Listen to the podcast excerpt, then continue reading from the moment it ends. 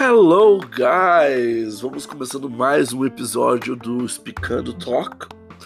Hoje vamos falar sobre o capítulo 2 do Book 1, Explicando para o Simval Magnus.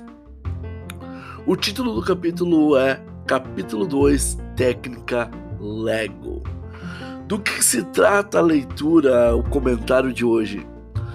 Se trata do seguinte: por que, que no capítulo 1, no capítulo 2 e capítulo 3 nós estamos focando em aprender palavras? Por uma simples explicação: palavras é a base de tudo.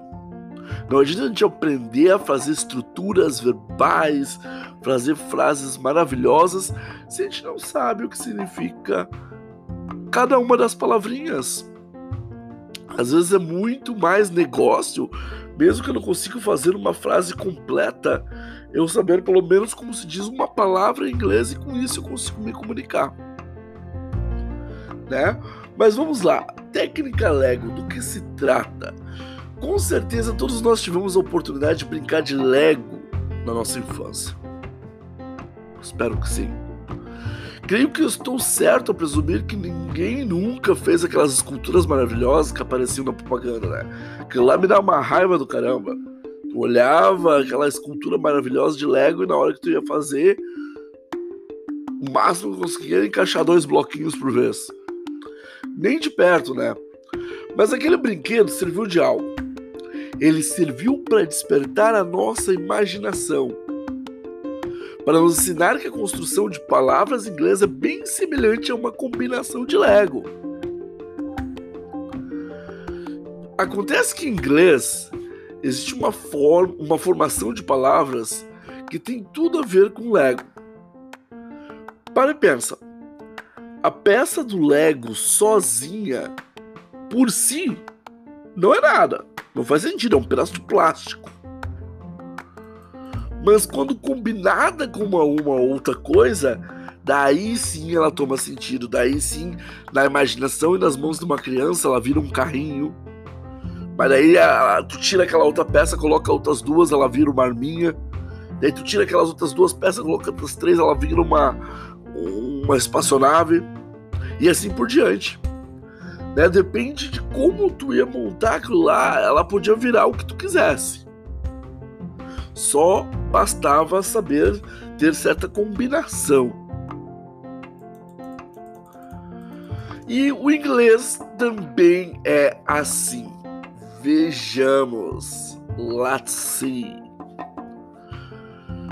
Vou fazer uma pergunta aqui. Vamos começar com uma prova aqui para você. Você é capaz agora, agora, agora, agora mesmo, fazendo o que estiver fazendo aí, dirigindo carro, lavando louça, né, uh, no escritório, enquanto o patrão tá olhando, tá escutando o podcast aí, você é capaz, sem consultar em nada, de dizer como é colega de quarto em inglês. Isso, colega de quarto, estilo campus universitário americano que vemos nos filmes, onde existe uma pessoa que compartilha o mesmo quarto que você. Entendeu? Uma cama para cada um estão lá no mesmo quarto, ele é teu colega de quarto. Se você não souber, melhor ainda, porque além de professor, eu sou mágico. Eu vou fazer essa palavra chegar aí a você, sem que eu diga ela, você vai descobrir ela sozinha, como se diz colega de quarto em inglês, tá bom? Mas antes disso, né, vamos por partes, como dizia Jack Stripador.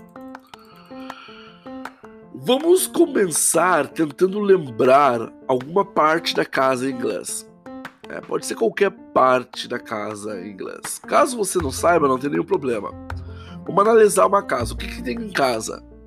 Primeiramente, a casa. A primeira coisa que a gente lembra da casa é o quarto, eu acho. E vamos começar por aí, então. Então, quarto. Se não sabe, eu vou dar a palavra quarto para vocês. A palavra quarto é bedroom. Bedroom. Bad com E, não com A. Com A, bad é mal. É bedroom. Então, a palavra quarto. Bedroom. que literalmente a palavra quarto então vai significar algo como o espaço da cama, quarto da cama. Bed é cama, room é espaço, peça, cômodo. Então nós temos, ao invés da palavra quarto em inglês, nós temos uma definição do que é um quarto.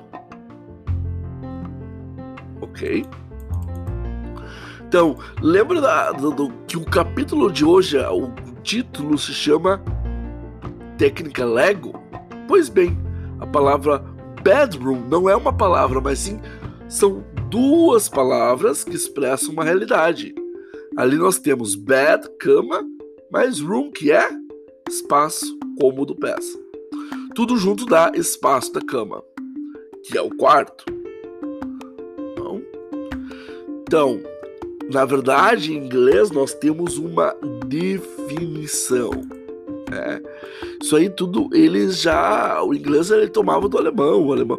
Se vocês veem. Uh, né, eu sempre fiquei admirado, eu adoro futebol. Uh, e eu me lembro vendo o nome das camisas dos jogadores de futebol uh, na seleção da, da Alemanha. Cara, e era impossível, que era um tamanho de uma palavra assim que nem cabia na camisa. Schweinsteiger. Jesus amado, como é que se escreve isso aí? É. Então, o que, era Schweinsteiger? Depois de muito tempo fui descobrir que Schweinsteiger, na verdade, era cuidador de porcos. Schwein, swine, suíno, porco, steig, cuidar, Steiger, aquela pessoa que faz aquela atividade, então cuidador, cuidador de porcos. E assim, o alemão tá cheio disso, gente. O alemão sempre trabalhou assim. E o inglês simplesmente copiou essa maneira de pensar do alemão. Ok, so let's pay attention. Preste atenção. Vamos pegar outra área da casa, por exemplo, banheiro. Banheiro. Pensa assim comigo. Qual a função de um banheiro? Sem sermos muito gráficos, existem duas finalidades principais do banheiro. O banheiro é um espaço, beleza? Uma peça, um cômodo, que serve para tomar banho.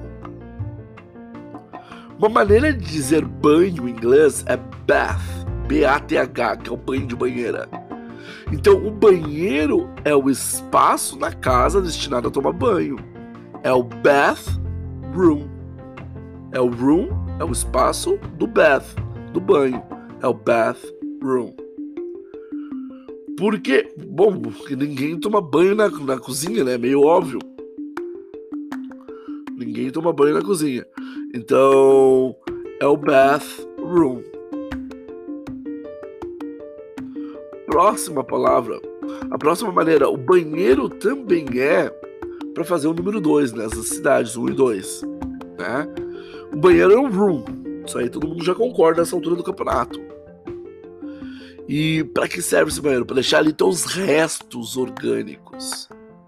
Então a palavra resto, que se diz em inglês rest, então nós temos o rest room, cômodo, quarto dos restos. Entenderam? Então, as palavras em inglês várias vezes são construídas dessa maneira, de duas partes ou mais, que explicam o que de, o que de fato é a palavra. Pega bathroom e restroom. Existe diferença entre essas duas? As duas significam banheiros, mas existe diferença? Sim. Vamos dizer, tu vai num restaurante, numa escola, num posto de gasolina. Geralmente lá encontramos apenas o restroom. Rest room. Porque não tem lugar para banho. A intenção ali é apenas se aliviar. Então, rest, para deixar o resto. Restroom. Enquanto em casa, geralmente temos o bathroom. Banheiro completo. Legal.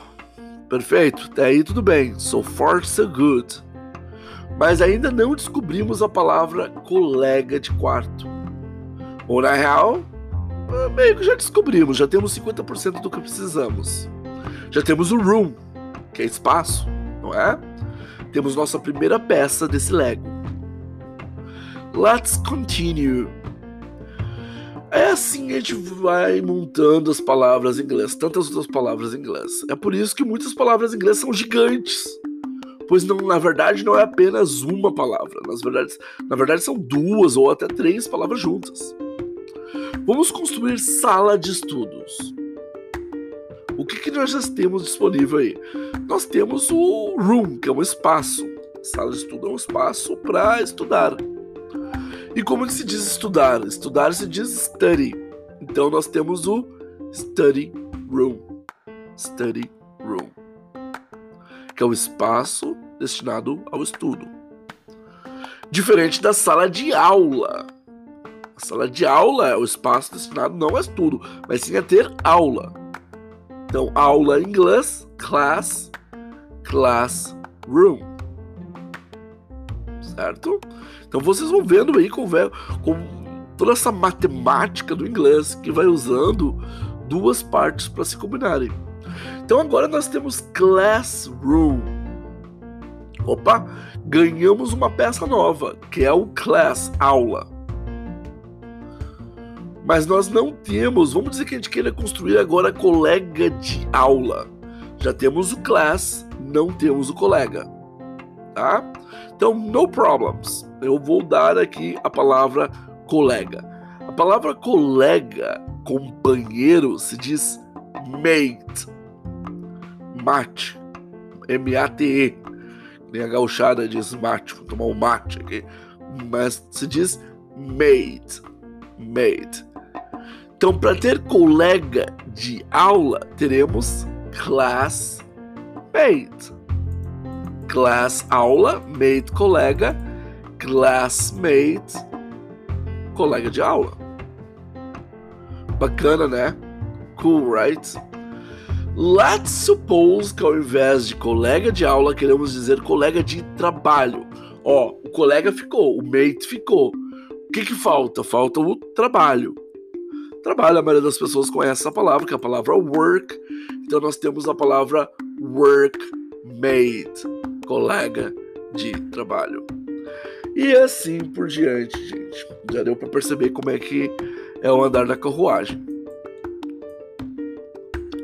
Quem sabe essa altura do campeonato você está se perguntando, tá, mas como eu sei que a palavra vai na frente, que palavra que vai atrás? Bom, essa é fácil. A característica da coisa vem antes da coisa sobre o qual estamos falando. Deixa eu explicar um pouquinho melhor. No exemplo, colega de quarto ou colega de trabalho, vamos pegar melhor, é sobre qualquer colega que estamos falando ou sobre o colega de trabalho? Qual é a característica? Sobre o que estamos falando? Sobre colega de trabalho, não de, de o colega de, de quarto, colega do futebol. Então, o trabalho aí virou a característica desse colega. Ele não é o colega da academia, o colega do futebol, o colega da quarta noite, do grupo de orações, não. É o colega de trabalho. Então, trabalho vem antes e depois segue o colega, porque a característica vem antes. Bom, agora com queijo e a faca na mão, estamos prontos para finalmente decifrar como se diz colega de quarto. Já temos a palavra espaço, pois é isso que o colega vai dividir contigo, é o espaço. E ele será teu colega, teu mate. Nada mais justo que roommate. Roommate. Room, espaço, mate, colega. Beleza? Conseguiram chegar até aí? Perfeito. Se não, conforme vai indo as coisas, vocês vão pegando o jeito, não se preocupa. E caso no processo alguém pensou que fosse bad roommate ou bad mate, bom, vamos falar disso então. O colega de quarto, ele está compartilhando o espaço do quarto ou o espaço da cama? Hum, ele está compartilhando o espaço do quarto, não a cama. Então não tem por que constar a palavra cama. Bad Mas bedmate existe, professor? Existe.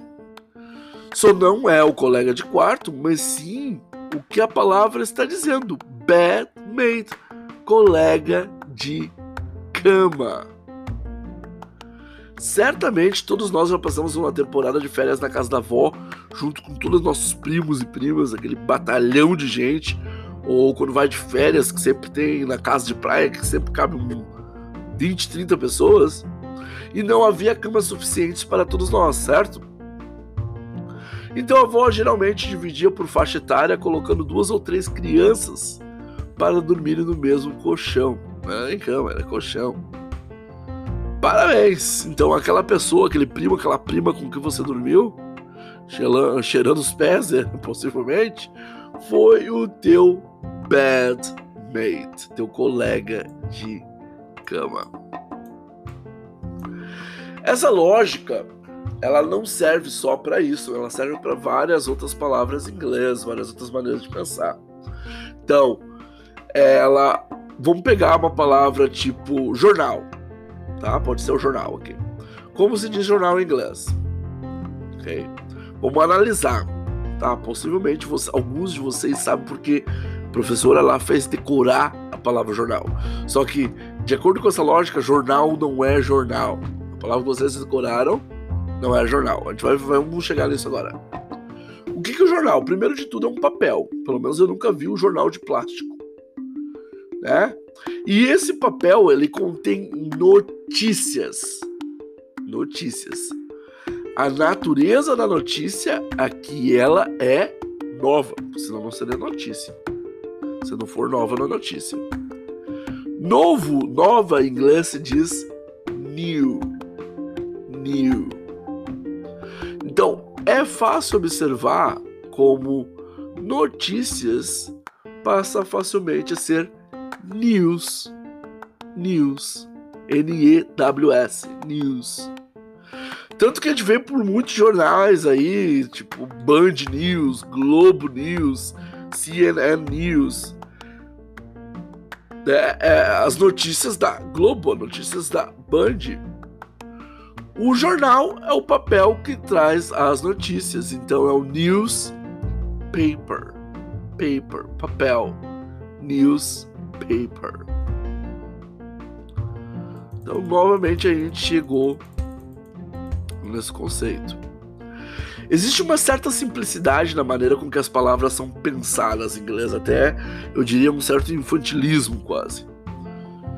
Como se fosse apresentado algo novo para uma criança, sem que ela saiba o nome em português e a criança analisasse o objeto sobre a perspectiva do que é mais conhecido para ela, do que é mais familiar. Exemplo concreto, vamos dizer que nós apresentemos uma ferradura pela primeira vez a uma criança.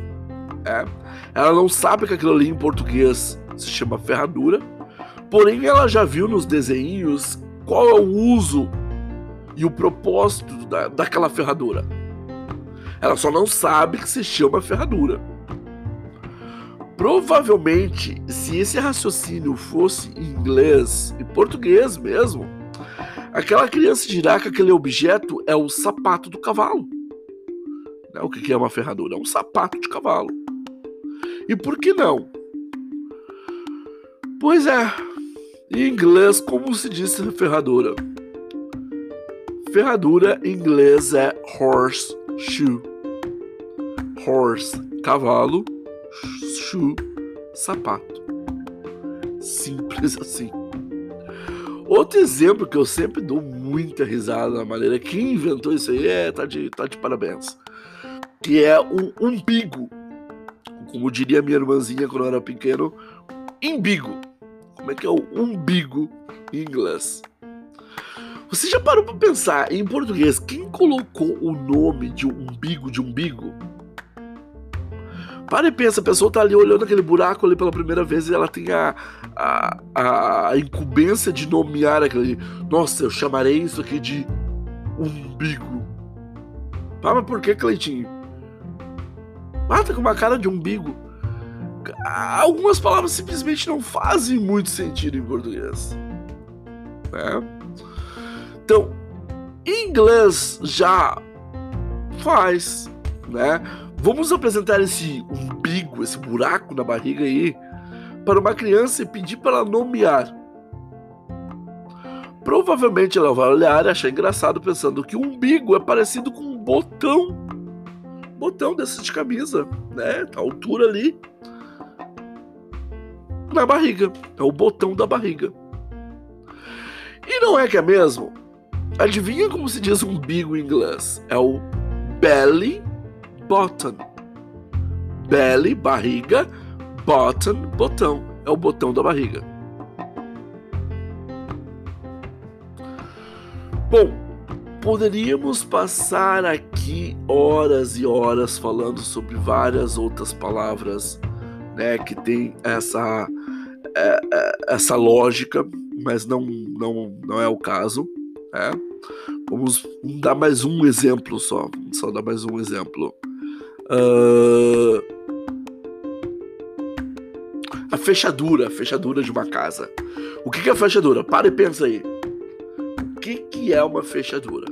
Para e pensa com um olhar bem simplístico. O que, que é uma fechadura? A fechadura nada mais é que um buraco onde entra uma chave. E é assim que eles chamam. Chamam de keyhole. Keyhole. Key, chave, hole, buraco. Buraco da chave. Fechadura. Então, gente, vamos deixando por hoje. Essa era a aula de hoje, né? Vamos. Uh, espero que vocês tenham entendido, tenham gostado da aula de hoje, do podcast de hoje. É, então, caso queiram, passem lá no, no Instagram, sigam no Instagram, arroba explicando underline. É, vai ter várias dicas de inglês lá. Caso precisem do livro, entre em contato direto por lá no DM, manda um DM lá. E vamos ficando por aqui. See you guys. Bye bye.